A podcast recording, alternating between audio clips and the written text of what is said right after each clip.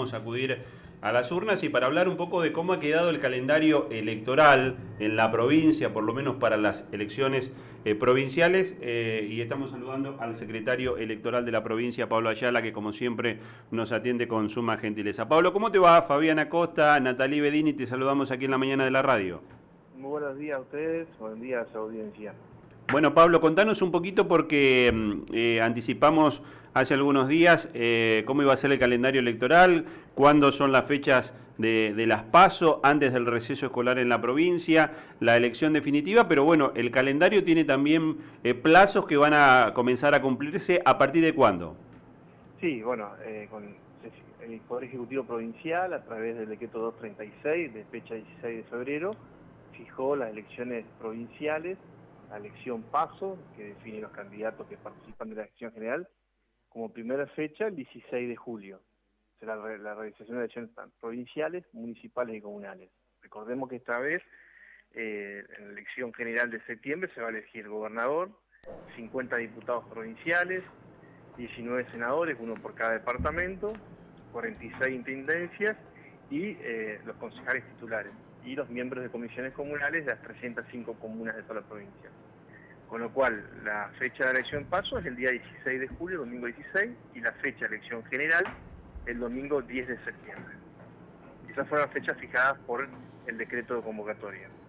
Pablo, y, en, función de que la elección provincial eh, va a estar eh, por cuerda separada de lo que va a ser la elección nacional, ¿tuvieron que prestar atención a, la elección nacional en algún punto o, prácticamente no va a tener incidencia una con la otra?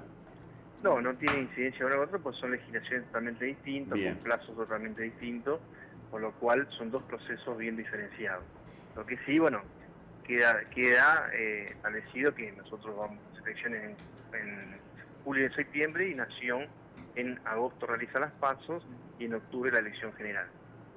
Pablo, Natalie Bedini te saluda, ¿cómo estás? ¿Qué tal, Natalie? Buen día. Siempre, también en años electorales, uno se empieza a dar cuenta la cantidad de partidos políticos eh, que hay, la cantidad de frentes, etcétera. ¿Qué nos puedes decir acerca de la provincia de Santa Fe de este tema? Eh, ¿Ya hay, hay frentes nuevos, hay partidos políticos nuevos? ¿Cuántos son los que generalmente encaran la elección? Sí, el, primer indicio de, de la constitución de los frentes lo vamos a tener recién el 7 de mayo, el día del vencimiento de inscripciones de alianza. Una vez que se inicia todo el proceso electoral con el decreto de convocatoria, se abre la, apertura que tiene una fecha plazo máxima que son 70 días antes del comicio primario.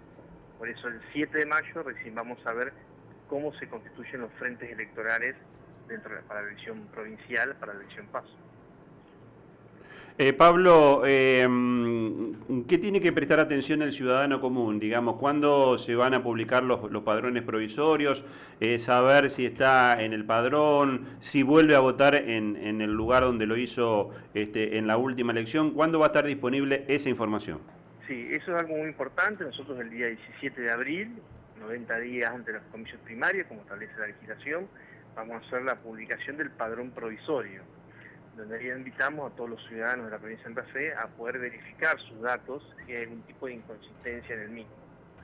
Con lo cual, eh, una consulta muy, muy, muy fácil a través de la página web del tribunal. Además nosotros remitimos los, los padrones en formato papel a los municipios, a los civiles, a las comisarías, para que estén a disposición del electorado, para que puedan verificar sus datos.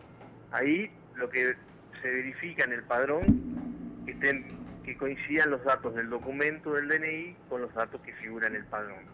Luego la ubicación de las mesas, eso se publica 30 días antes de la elección cuando ya está el padrón definitivo. Nosotros cuando hacemos la publicación del padrón provisorio, que va a ser el 17, a partir del 17 de abril, y va a estar disponible por 15 días, uno puede verificar sus datos y en caso de que haya alguna inconsistencia puede realizar el reclamo a través de la página web o a través de un formulario eh, formato papel que se presenta en el tribunal. Lo más fácil es hacerlo a través de la, de la web y ya tiene un enlace para poder hacer el reclamo. Eh, Pablo, se da el caso de, muchos este, jóvenes, adolescentes que van a votar por primera vez. Te doy el caso de, mi hija, tiene 17 años, eh, va a cumplir los 18 en el mes de noviembre. Ya votó en la, en la última elección nacional porque eh, lo, podía hacer. No hay voto joven todavía en la provincia.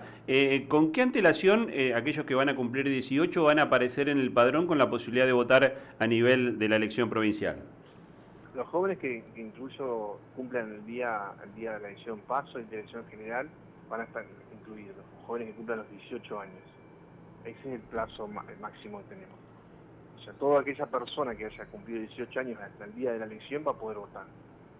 Buenísimo. Pablo, agradecerte como siempre la gentileza, obviamente que vamos a estar en, en contacto permanente para ir repasando el calendario electoral y las novedades que se vayan produciendo. Pablo sí a disposición cuando ustedes lo requieran, eh, coordinamos, obviamente ahora van a empezar muchas, muchos acontecimientos, así que a disposición cuando ustedes lo requieran, charlamos sobre el tema. Te mandamos un abrazo, que tengas un buen día.